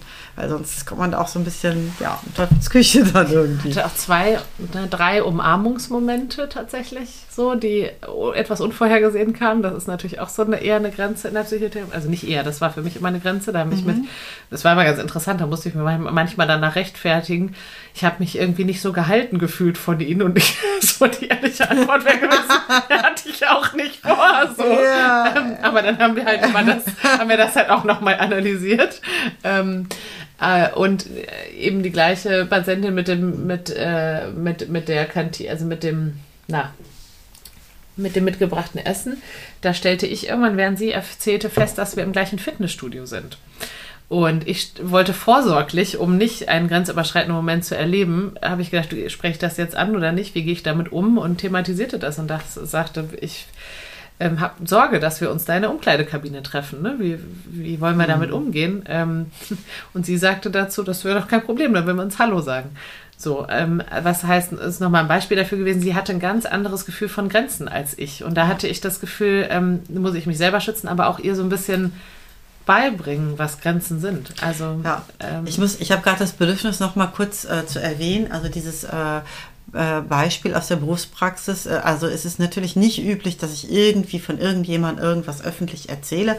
Dadurch, dass das jetzt in den 90er Jahren war, also, also 90er, Ende der 90er, Anfang der 2000er und das jetzt so lange her ist äh, und sich da, ne, glaube ich, niemand mehr dran erinnern äh, wird und äh, äh, es dann zudem noch irgendwie dann äh, nicht in Deutschland war, finde ich das dann irgendwie auch noch irgendwo ne, ein bisschen unproblematischer. Ähm, das aber ansonsten äh, sind so Beispiele immer in irgendeiner Weise auch ein bisschen abgewandelt oder so ein bisschen, ähm, ne, haben dann nochmal so ein bisschen einen anderen Dreh, dass jetzt keiner befürchten muss, dass er hier im Podcast landet, wenn er, wenn er bei uns äh, oder bei mir in Behandlung ist.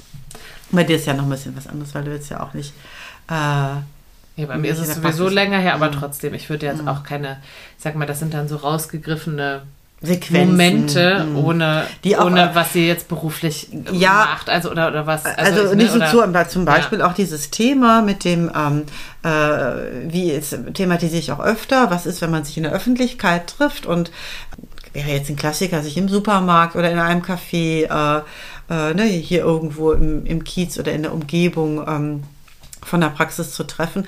Und dann äh, sage ich oder erläutere ich das dann auch mal, wenn es denn dann mal so ist, dass ich halt nicht von mir aus grüße, weil ich das gar nicht darf. Ne? Also weil ich im, im Sinne der Schweigepflicht natürlich auch nicht öffentlich mache, dass ich dann den, äh, den Menschen kenne, ne? dass der das selber entscheiden darf. Ob er, äh, wenn ich dann gegrüßt werde, grüße ich dann natürlich zurück.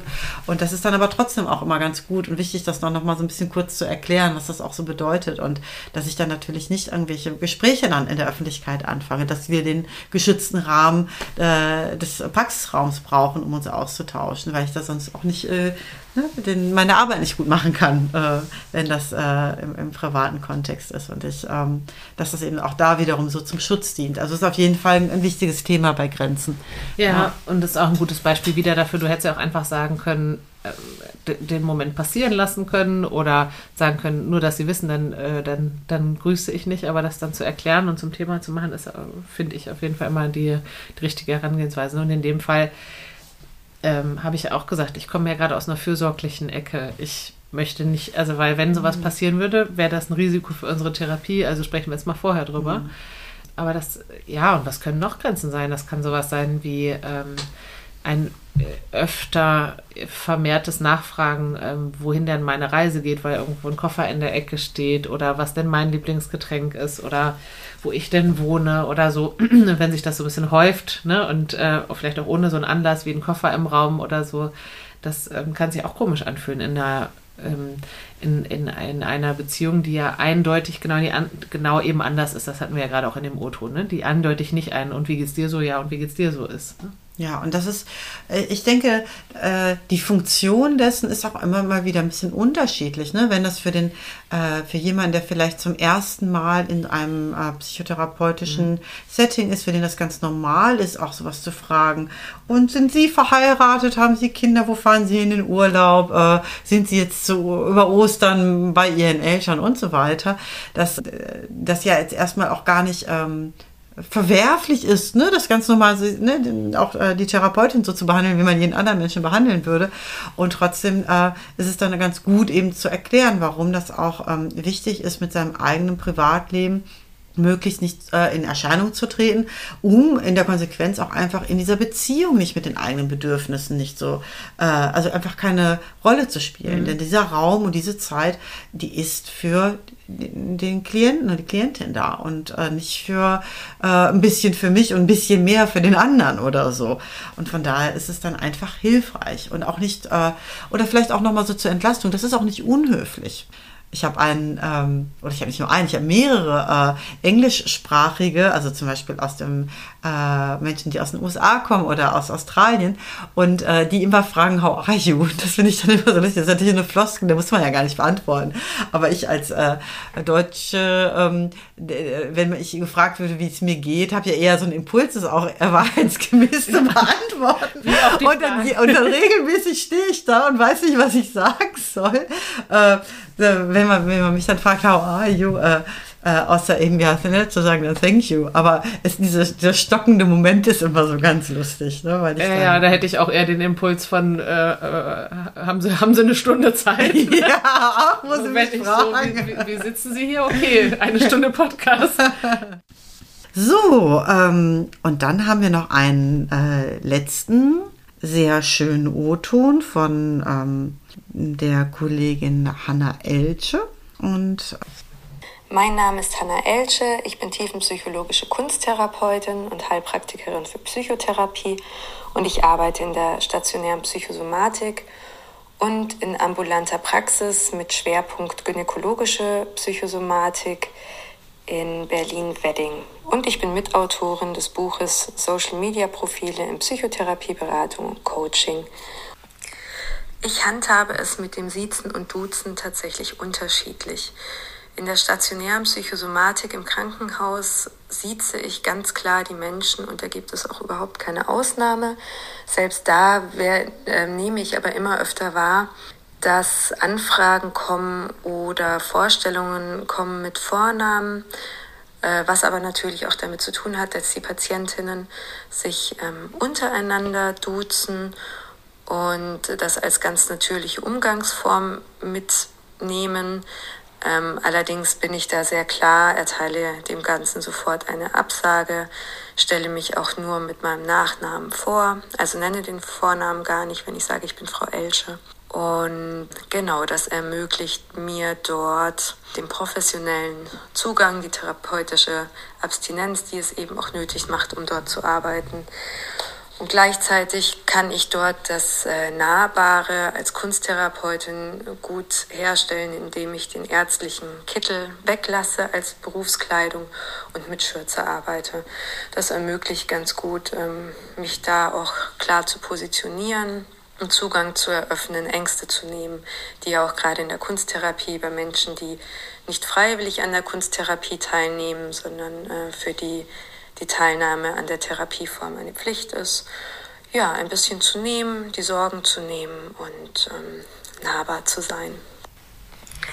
In meiner ambulanten Tätigkeit handhabe ich es ein bisschen anders, ähm, was damit zu tun hat, dass ich viele Anfragen bereits ähm, per Du bekomme.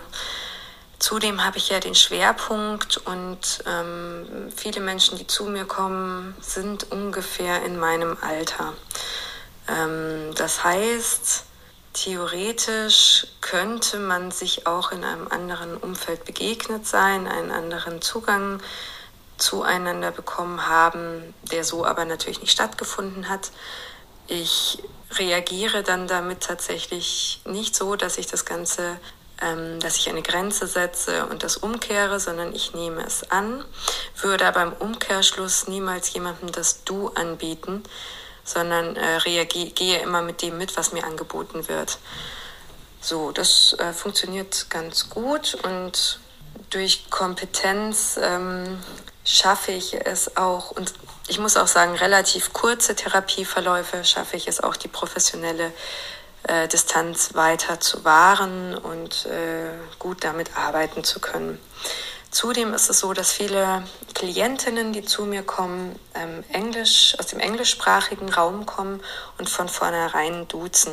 Es da das Siezen so in der Form gar nicht gibt oder eine Gewohnheit ist auch zu duzen, ähm, ich denke, das wird auch bei den anderen Klientinnen so sein, dass es einfach in viel mehr Bereichen mittlerweile zum Tun dazugehört, dass man sich duzt und dass es dann eben auch selbstverständlich ist, eine E-Mail sofort auf dieser Ebene, also die Anfrage sofort auf dieser Ebene zu schicken. Genau. In Gruppen handhabe ich es aber nochmal ein bisschen anders, sobald ich mit einer kunsttherapeutischen Gruppe arbeite ähm, würde ich wieder auf das Siezen übergehen. Allein deshalb, da es nicht im Einzel geklärt werden kann, ich keine Unterscheidung machen möchte und somit auch klar ist, auf welcher Ebene der äh, gegenseitige Kontakt, die Ansprache stattfindet. So kann sich niemand ausgegrenzt vor den Kopf gestoßen fühlen oder Bedürfnisse nicht äußern, sondern es ist einfach von vornherein ganz klar, auf welcher Ebene das Ganze stattfindet, unabhängig davon, ob sich die Teilnehmerinnen untereinander siezen oder duzen. Zudem ist es auch so, dass ich auch kreative Workshops gebe und da auch nochmal ganz kleine Abgrenzung habe zum Thema Therapie, was ja nochmal ein anderer Kontext ist. Also man sieht auf jeden Fall, dass das ähm, es gibt so viele Überschneidungen ne? oder, oder es ist für alle irgendwie ein wichtiges Thema. Alle haben sich irgendwie damit auseinandergesetzt. Es gibt vieles, was ähnlich gehandhabt wird. Es gibt aber auch große Unterschiede und ähm, die aber, finde ich, sich gar nicht gegenseitig irgendwie ähm, im Widerspruch miteinander stehen, sondern eigentlich das so... Ähm, ja, so ein bisschen so von der Klammer gehalten wird, dass es da eben eine bewusste Auseinandersetzung mit gab und dass es immer wieder so mit dem Kontext abgeglichen wird. Und vielleicht auch ein bisschen, äh, genau, der Zielgruppe. Ja, für mich ist eigentlich so die Quintessenz ähm, des Podcasts, ähm, also wenn ich jetzt mir vorstelle, ich hätte nochmal wieder eine eigene Praxis, ähm, einmal mich da nochmal bewusst mit auseinanderzusetzen, aber auch auf jeden Fall drüber zu sprechen, auch wenn ich da eine klare Haltung für mich habe, weil gerade wenn ich höre, dass das ja auch so unterschiedlich überall gehandhabt wird, hat ja jeder da auch seine eigenen Fantasien zu. Und, äh, und wenn ich Glück habe, haben wir da die gleichen Fantasien zu und äh, die gleichen Werte und die gleiche Haltung. Und wenn ich Pech habe, sitzt mir jemand gegenüber, der denkt, ähm, das bedeutet, ich, äh, ne, so, ich mag ihn nicht, ich, lass, ich, ich will äh, nichts näher verstehen, ich möchte nicht warm und herzlich sein. Ähm, und für die nächste Person ist es kein Thema, aber irgendwie zu gucken, also einfach mal die Frage zu stellen, ne? Wie, wie, was macht das Sie mit Ihnen oder wie geht es Ihnen mit dem Sie? Absolut. Man muss ja, ja nicht direkt das Du anbieten, aber man kann das ja einfach mal zum Thema machen. Wir waren noch bei einem Podcast eingeladen, äh, wo ähm, äh, der Podcast-Host äh, ja auch erzählt hat, wie hieß der nochmal? Bindungsangst spreche ich fließend und genau, der Podcast, Podcast ist, hieß ähm, ähm, Tor, Torschlusspanik. Äh. Ja, genau. Und äh, genau, die uns eingeladen hat, äh, die Gabi Gonzales, äh, hatte ganz, äh, ne, ganz offen so auch von sich erzählt, dass das für sie ganz problematisch sich angefühlt hat und äh, auch eher unangenehm war, dass äh, äh in ihrer eigenen ne, Therapieerfahrung sozusagen, äh, dass sie so äh, gesetzt war. Und da ist offensichtlich, also ich will das jetzt gar nicht in Frage stellen, also ich finde nicht, dass man den Kollegen da reinreden sollte, auf keinen Fall. Ich finde, es zeigt nur, dass es auf jeden Fall genau das ist, äh, was du auch vorhin so meintest, dass es so wichtig ist, dass man dann darüber spricht, dass man das auffängt und aufgreift und auch ernst nimmt, denn da hängt bei vielen Menschen einfach viel dran. Ne? Also es ist einfach doch ein emotionales Thema ähm, und eben ein oft nicht bewusstes Thema. Das ist doch ein schönes Schlusswort. Dann ja. machen wir an dieser Stelle mit Blick auf die Uhr, obwohl genau. wir überzogen haben und den Rahmen, den wir ja, genau. haben. Das ist ja so ein bisschen. ja, das genau. nehmen wir uns im Podcast immer raus, dass wir mal ja. keine feste Schlussuhrzeit haben. Nee, genau. Wir verlinken wieder alles, was wir erwähnt haben. Ja, ne? wir die, verlinken die alle äh, ähm, ne, Beiträge, äh, Beitragsrednerinnen, äh, natürlich das Buch, äh, was ganz viele andere interessante Aspekte natürlich auch noch beinhaltet. Das war jetzt nur ein kleiner äh, Teilaspekt mit dem Sprachgebrauch. Ähm, genau, und wir verlinken die Podcast-Folge zum Thema Bindungsangst. Die ist nämlich eigentlich auch echt schön geworden. Schade, dass sie nicht in unserem Podcast ist. ja, stimmt, genau. Ähm, und genau, und einen, äh, einen O-Ton verlinken wir nicht von der, von der Anne, die hat sich, glaube ich, äh, bewusst dazu entschieden, nicht Vor- und Nachnamen zu sagen. Also das ist auch immer möglich, äh, wenn man Lust hat, mal einen Gedanken uns einzuspielen, zukommen zu lassen, meldet euch auch gerne bei uns äh, bei hallo@deepshittalks.de. Genau. Ne? Also und meldet mit euch Themenwunsch, mit Feedback, ja. aber auch gerne, wenn ihr Lust habt, zu einem Thema irgendwie eine eigene Erfahrung zu schildern. Wir hatten ja auch schon mal ein Fallbeispiel, wo jemand selber einen Fall eingebracht hat. Wir genau. Oder wenn jetzt jemand irgendwie auch noch äh, selber gerne auch etwas äh, über ne, die eigene Wahrnehmung zum Thema du und sie sagen möchte. Das geht sowohl auch äh, zum Beispiel bei LinkedIn, ähm, äh, bei der auf dem Deep Ship Talks Account. Das geht aber auch bei äh, einfach bei mir bei Instagram. Da gibt es einige Posts, ähm, wo ich auch immer wieder die Folgen irgendwie vorstelle. Ähm, und da könnt ihr auch einfach drunter kommentieren. Fänden wir auf jeden Fall spannend, da nochmal Rückmeldung zu haben. Auch als E-Mail oder als Direktmessage, wie auch immer. Schön. Super. Dann bis dann. Tschüss. So, mit Blick auf die Uhr machen wir heute an dieser Stelle einen Punkt. Sagt uns gerne, wie ihr es fandet. Wir freuen uns über eure Rückmeldungen, Kommentare und Bewertungen. Mehr von Katrin gibt es bei LinkedIn und bei katrin-terwil.de und mehr von mir zu lesen gibt es bei soulmates.berlin und folgt mir gerne bei Instagram. Da bin ich Soulmates Berlin ohne Punkt dazwischen. Dann bis zum nächsten Mal.